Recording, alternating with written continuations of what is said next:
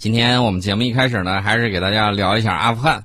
为什么聊阿富汗呢？因为现在出了一个很蒙太奇的一个手法，让大家觉得哇塞，原来是这个样子啊！到底是什么样的情况呢？就在美国当地时间八月三十一号零时左右，美军最后撤出了阿富汗，这个塔利班呢就开始庆祝了啊。这个当地时间八月三十一号的时候，胜利的塔利班士兵在喀布尔机场呢与缴获的美军装备合影，而且我们看到这个塔利班的精锐啊，穿着全套美军的军服，拿着全套美军的家伙事儿，然后进到机场里面一看，那个呃直升机还在那儿吊着。啊，大家都说，哎呦，这个直升机不行，有点老旧了啊。对我们来说没有啥新鲜玩意儿，有眼尖的还说，你看这个雷达，呃，就是那个导弹告警来袭告警系统还在呢，这都没拆。啊，就看见玻璃烂了一点点，啊，算是完整的，比较完整的交到这个塔利班手里头了。关键问题是，这些东西呢，大家看了都挺有意思。在阿富汗东部城市霍斯特，有一群塔利班的支持者呢，还为北约、美国、英国和法国。举行了一场模拟葬礼啊，这个讽刺意味极强。虽然这个效果大家也都看到了啊，这个用网上说的话叫什么呢？呃，伤害不大，侮辱性极强啊，大概就是这么样一个情况。咋回事呢？他们把那个美国、英法还有北约的旗帜盖在了棺材上。这意味呢就很明确，就是给你们模拟举行一场葬礼，拜拜了您呢啊，大概就是这么样一个意思。呃，所以说呢，大家可以看啊，现场是人群拥挤，还有人挥舞着塔利班的旗帜。呃，我给大家详细说一下啊，这这个棺材盖上已经算是盖棺定论了，大家看的这个效果也很明确。就在这个最后一架美军飞机飞离喀布尔跑道之后，这个一名塔利班高级官员宣布，所有外国占领军刚刚撤离了阿富汗。驻守机场维持秩序的塔利班军人呢，欣喜若狂，他们进入美国人撤侨区对天鸣枪，又把美国人没有撤下的国旗撕成布条，还有一些人呢燃放了烟花，庆祝胜利的喜悦。几十年来，几十年来，从1979年到现在。阿富汗终于没有了外国军队啊，这个是非常不容易的事情。大家可以想象，这个阿富汗人民还是饱受苦难。从一九七九年到现今为止，啊，终于迎来了这种即将迎来和平吧，只能这么说。那么前几天呢，大家也看到了，比利时、荷兰、西班牙、德国、加拿大、法国、英国等多个北约国家陆续宣布完成了该国在阿富汗的这个撤军行动。然后，美国总统拜登呢，八月三十号发表声明宣布，说我们在阿富汗二十年的军事存在已经结束。啊，三十一号的时候发布讲话表示，美国在阿富汗的撤军行动已经完成，在过去的十七天里，超过十二万人啊被疏散，其中包括五千五百名美国公民。怪不得撤得如此之匆忙和狼狈，啊，老指望着。我告诉大家，他们是怎么想的啊？他们指望着前阿富汗政府军能够。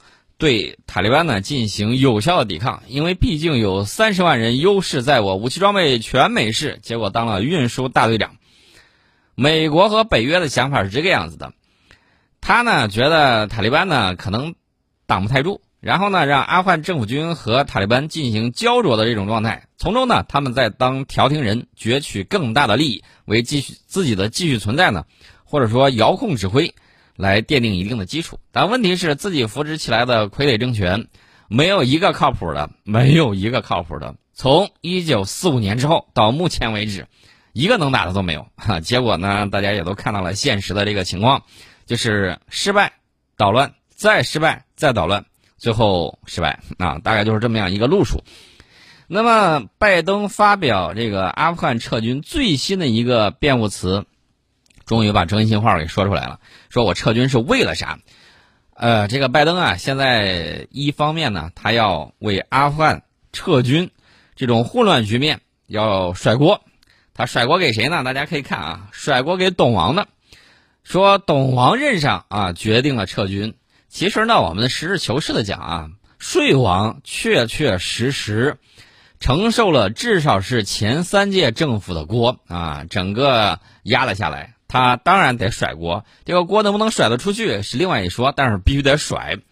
那董王肯定不干了，董王马上就喷说：“要是我是总统啊，要我现在还是总统的话，那不好意思，我肯定会体面的这个撤出来，不会有这么大的这个失败。没错，你看见没？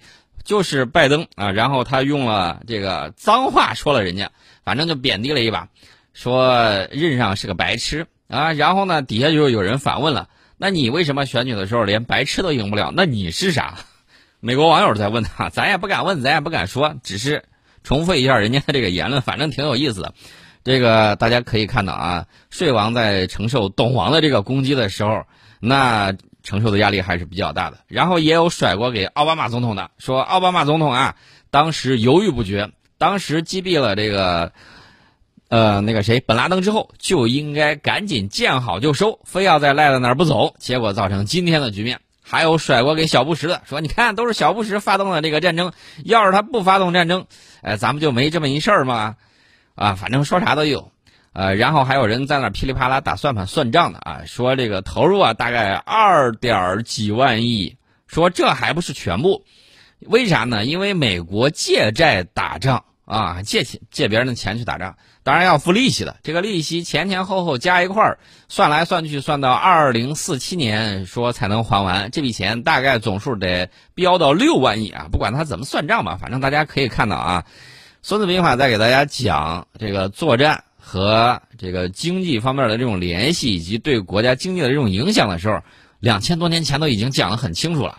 所以说呢，他们自己读不懂《孙子兵法》，当然在西点军校这也是必读之书啊。他读不懂，你用啥招啊？他就是陷到这里头二十年。我倒是觉得他们要真有本事，呃，再陷二十年也不是个事儿。不是自己国力强吗？号称同时可以打赢两场局部战争，现在这么一看，好像不行吧？呃，哪一场都没打赢。听说今年年底打算从伊拉克撤军，法国现在跳出来不干了。法国说：“你撤，你问过我没有？你撤，我可不打算撤啊！只要伊拉克政府同意，我打算继续在这儿待着的。”我没打算走，要撤，大哥你先走啊！你看见没有？北约成员国跳出来插老大哥两刀啊！原因呢很简单，就是你在阿富汗撤军，你不跟我说；伊拉克撤军，我不想走，你要走你自己走去。人家的想法很简单，法国可是有一个战略的，法国的那个战略呢叫地中海战略，他决定整合地中海沿岸的国家，因为法国在这个地中海的这个北边。也还有很多的这种港口，他认为只要整合了地中海周围沿岸的这个国家，加快联系，然后呢加强经济的这种交流，这样子的话呢，法国可以有更广阔的这种市场，而且呢可以干什么呢？可以攫取周围的很多利益，这是法国的这个设想。但是他的这个战略设想，美国是知道的，美国怎么办呢？美国说：“你看那利比亚，对吧？你看那情况，卡达佐那个样子，你不去收拾收拾他吗？”法国说：“对呀，我得收拾他一下呀，毕竟他还给我有现金打支，打完了之后，难民呼呼啦啦全跑过来了，地中海战略也就啊这个不谋而破，结果就成了这个样子。所以说呢，他们当然心里头也憋着气。美国对法国的这个渗透啊也是有的，呃，但是呢，法国在历史上一直对这个美国呃，主要是对北约啊若即若离这种状态。”一直都存在，啊，无非是这两天亲近一些，那两天根据自己国家利益，然后又反出去了。在这儿呢，我还是非常佩服戴高乐总统的。哎，大家可以看啊，这个法国就开始有跳反的这个意思啊。至于说这个美国真实的意思想干什么，拜登说的很清楚啊。拜登习惯性的又要扯到中国，大家会发现一个问题啊，现在这个美国的政要只要发表言论。基本上三句不离中国。如果离开中国，这话基本上就不会说了。这个邯郸学步，邯郸学步。美国完成了阿富汗撤军之后，拜登首次的公开演讲啊，这个怎么讲呢？撤军呢，当然被美国国内很多人批评为耻辱啊、失败啊什么之类的，包括民意支持率也跌到了不能说冰点吧，反正是上台以来的最低点。不止如此，美国的盟友也纷纷对拜登政府表示失望，甚至公开批评。要我说，如果狗能说话的话，狗一定会说：“别说你们了，我们都被落下了。”这究竟是怎么回事呢？我们待会儿再跟大家说狗的事儿。有人说呢，军犬不是都撤走了吗？还有工作犬落那儿了呢？这个阿富汗塔利班一进到那机场里头一看，养狗的笼子整个都在那儿扔着呢。谁说美国说狗是人类最好的伙伴，然后他们视狗如命，结果连狗命都不要了，连狗命都不要了。之前他把人给扔下去了，现在他们把狗也扔下去了。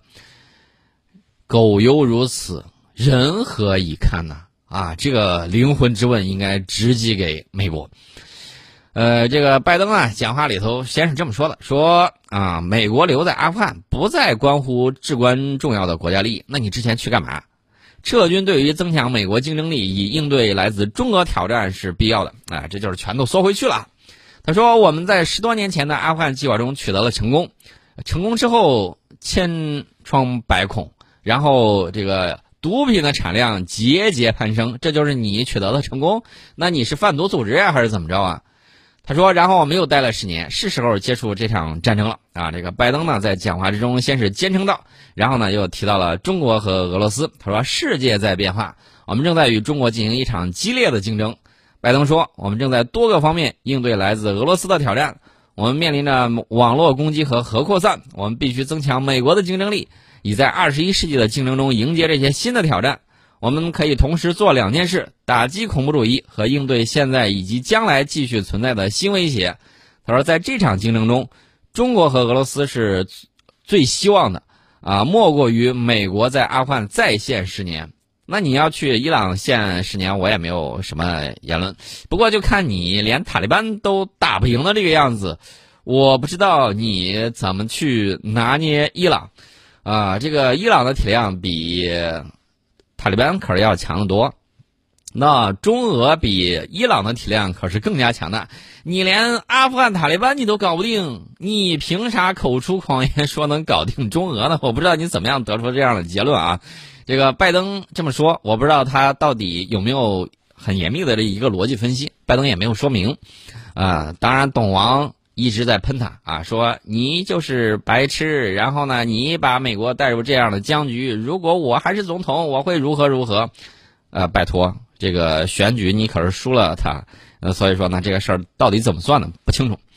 至于说这个美国渲染的所谓的中国威胁，我看那个。外交部发言人赵立坚今年四月就做出了坚决的回应。他表示，英语中有句俗语叫做“拿着锤子的人看什么都像钉子”，用中国话来讲就叫做“质子疑邻”，对吧？丢了东西之后看谁都像偷了他的。其实不是，美国企图永远维持世界霸权，主导国际规则，因此看谁都像挑战、像威胁、像钉子。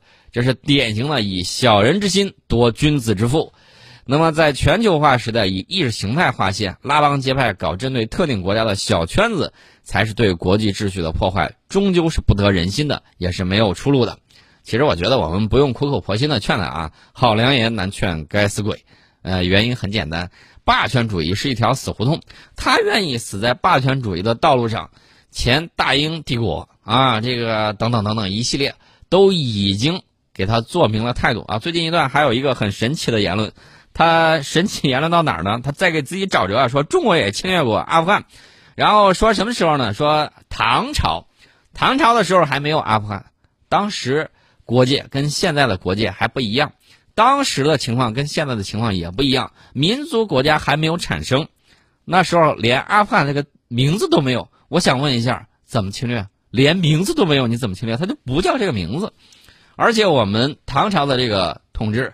一直在这个现今阿富汗地理位置上，它这个东北部地区有一定的这种呃管辖和控制，这是当时的情况啊。国界线也是在变化的啊，过去的这个情况跟现在的这个情况是完全不一样的。所以说呢，那个美国人沼泽啊，居然还说到了这儿，所以我就莫名其妙，到底这个美国人。学历史是学颠倒了还是怎么回事啊？犯如此低级的这种历史常识错误，这个让人很是呵呵哒啊！看来这个找辙找的也不是特别对。那么美国既然从阿富汗撤了，逃离了，他打算干什么呢？刚才人家说了，打算对付中俄。那你这意思是想玩断西太平洋吗？哎，我不太清楚啊，这个到底行不行？反正我觉得不太行。原因很简单，刚才我已经说了。阿富汗塔利班你都搞不定，你指着啥去搞定体量更大的这个国家呢？这个我不太明白啊。这个美国国防部长奥斯汀呢，啊，说了一段很煽情的话，把这一耻辱的溃逃呢描述成伟大的撤离行动，表达了一种悲壮的自豪。说到这儿，我顺便给大家说一句，这两天我看了两篇文章，这两篇文章让我觉得前些年真的是上当了。为什么上当了？大家还记得不记得美军特种部队在阿富汗，就是那个海豹在阿富汗那个红翼行动，红翼行动失败了，有一个人活着跑下来。然后他说他如何英勇的在面对啊这个牧羊人没有杀他，然后呢又讲他们面对了三十五人以上的这个阿富汗塔利班。其实我告诉大家都是假的，为什么都是假的呢？因为救他的那个人，呃，先是到印度跟他联系啊，就这个以难民的这个身份到印度啊跟他联系。啊，他当年呢也把他带到美国去，说要许诺我写的书、改编的电影，我分成，我分你一半。面对救命恩人，这名美国海豹特种部队的这个成员撒了弥天大谎。虽然被改编了，哎，大家还记得不记得在伊拉克的时候，然后美国还拍个一个电影叫《拯救林奇》，就是那个女兵林奇，其实那个也是个假的。为什么呢？因为他并没有那么危险。是被伊拉克的医生啊，然后把他给救了下来。有一些人帮助他隐藏啊什么之类的。然后呢，美国大兵拍的这个大片儿，就是他们突入进去，打败了恐怖组织，然后把这个林奇给救了出来，完全不是那么回事。那至于说这个红翼行动，据阿富汗救这个美国海豹特种部队的那个成员讲，说这个人带了满满十一个弹匣，一枪未发。换句话说，就是当时他把他的战友给抛弃了，自己找个地方眯了起来，所以才带了十一个弹夹，一枪未发，而且呢，导致了后续来救援的也遭到了这个打击。但问题是，这并不是塔利班的精锐，而是当地的一个小军阀。那么，这个救他的人辗转反侧，跑到了这个印度，又跑到这个美国去找他，也不敢说分钱的事儿啊。那边还打算起诉他啊，让他闭嘴，少说废话，呃，不然的话我就要你好看。哎呦嘿，原来美军拍的这个英勇的大片，好莱坞中的美军跟现实中的美军完全是天使和魔鬼两种情况。所以大家还是认真思考一下，为什么会有这样的情况？想当年我也曾被他的这个红翼行动真实的情况不了解啊，也被他的这个东西迷惑了一阵儿。你想想，即便宋老师如此了解美国的这个宣传，如此了解他的这个舆论控制能力，居然都能被忽悠，那大家可以想象啊，人美国对自己国内洗脑有多么厉害。我们先进一下半点报时广告，广告之后我们再跟大家接着聊。